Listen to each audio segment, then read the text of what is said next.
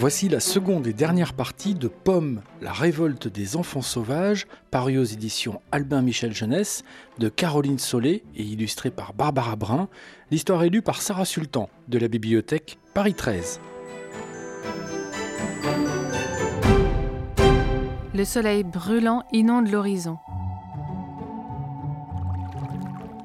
Les enfants traversent le fleuve dans des embarcations qu'ils ont construites eux-mêmes, avec du bois, du feuillage et des pneus.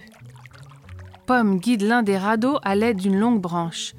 À l'arrière, son copain Billy a pris place avec Apache. À côté de Pomme, Akenata tremble de tout son corps. Cette traversée lui en rappelle une autre, beaucoup plus longue et effrayante. Mais elle contient sa peur, car elle ne veut pas faire échouer le plan. Une autre raison aussi réveille son courage. D'habitude, à l'évocation du camp, les habitants du kit se détournent d'elle. Mais Pomme a partagé son sandwich et l'a aidé à monter sur son radeau. Alors, pour la première fois depuis longtemps, Akenata éprouve une envie. Rester avec Pomme. Les enfants parviennent à la décharge numérique près de la tour. Pomme, Billy et Akenata ouvrent la marche. La bande de Boy, le caïd du giga, qui fait deux têtes de plus que ses copains, les encercle. La nouvelle élève ne passe pas inaperçue. Vous avez vu ces vieux habits? Elle doit vivre au camp, souffle Boy. La rumeur se répand, telle une insulte. Elle vit au camp, au camp. Boy, intrigué par l'étrangère, s'approche pour se prendre en photo avec elle. Tous les enfants du giga ont un scroog, mais Boy est le seul à avoir le grand modèle doré des adultes. Faux sourire et vrai crétin, s'agace Pomme en se plaçant devant Akenata pour la protéger. On va bientôt construire un mur entre le giga et la zone sauvage. Bon débarras, les filles, et les provoque le caïd. Apache se met à aboyer. Oh, tu rêves Ce n'est pas un mur qu'il te faut, mais un cerveau, réplique Pomme, qui lève son poing pour montrer à Boy qu'elle n'est pas intimidée. Laisse tomber, tente de la calmer Billy. Tu sais bien que ses parents, obsédés par leur scrog, ne s'occupent plus de lui. Pomme réfrène sa colère pour ne pas faire échouer le plan. Elle explique aux enfants du giga pourquoi ils ne devront pas dormir les prochaines nuits. Vous n'en avez pas marre que vos parents soient toujours sur leur scrog Il est temps que les enfants soient moins crétins que les adultes.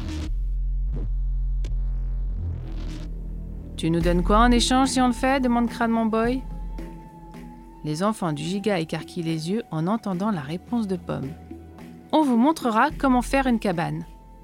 Ils n'ont pas le droit d'aller dans la zone sauvage et n'ont jamais couru dans la forêt. Alors, l'idée d'avoir une cabane les emballe. Même Boy accepte de faire la grève du sommeil. Pomme lui serre la main pour sceller leur alliance temporaire. Après avoir accompagné leurs camarades à l'école, Pomme et Akenata s'assoient sur un banc dans la cour de récré. L'école se situe au départ de deux sentiers. Celui de gauche mène au refuge de Pomme et de sa grand-mère dans la forêt, et celui de droite continue plus au nord vers le camp. Tu vis avec ton papa et ta maman? demande Pomme à sa voisine, toujours silencieuse. Akenata se contente de baisser deux fois le menton, légèrement, pour dire oui. Tu as de la chance, soupire Pomme, qui n'a plus ses parents. Un chagrin saisit pourtant Akenata. Elle tait bien trop de secrets. C'est quoi ta lettre préférée? Moi, c'est A comme aventure. Lâche Pomme en se levant énergiquement pour se remettre en route. Avant de se lever à son tour, Akenata griffonne discrètement un mot sur son carnet.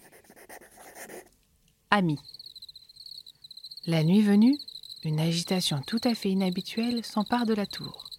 Alors que les plus jeunes s'endorment d'habitude le nez dans leur mini scroog et les adultes le nez dans leur maxi scroog, personne ne dort. Les enfants du giga ont mis le plan de pomme à exécution. Ils crient, lancent des oreillers, courent dans leur chambre en imitant le sifflement du train. Le même scénario se reproduit la nuit suivante, et celle d'après, et celle encore d'après. Après quatre nuits blanches, les adultes sont si fatigués que certains oublient de recharger leur scrog et s'évanouissent d'effroi en s'apercevant qu'ils sont déconnectés. De retour au giga, brandissant un drapeau blanc devant elle tel un chevalier, Pomme s'avance vers la délégation des adultes qui a accepté d'entendre les revendications des enfants. Plus aucun enfant ne dormira tant que vous n'accepterez pas d'éteindre vos scrogs une semaine entière. Jamais de la vie, pourquoi on éteindrait nos scroogs Parce qu'il consomme trop d'énergie, la tour aussi, et ça détruit le kid. Hors de question. Akenata note quelque chose dans son carnet, puis le montre à Pomme. Deux jours alors. C'est beaucoup trop long. Akenata griffonne un autre chiffre. Dix heures. Et on fera quoi pendant ce temps-là? Vous rêvez? Les deux négociatrices échangent un regard complice. Akenata note encore un chiffre avant de lever son carnet en direction de la délégation. Pomme déclare alors Une petite heure par jour, c'est notre dernière offre. Épuisés et de guerre lasse, les parents finissent par capituler. Ils acceptent d'éteindre leur scrooge une heure par jour, le temps d'écouter une histoire lue à tout le village. Des cris de joie résonnent sur le parvis de la tour.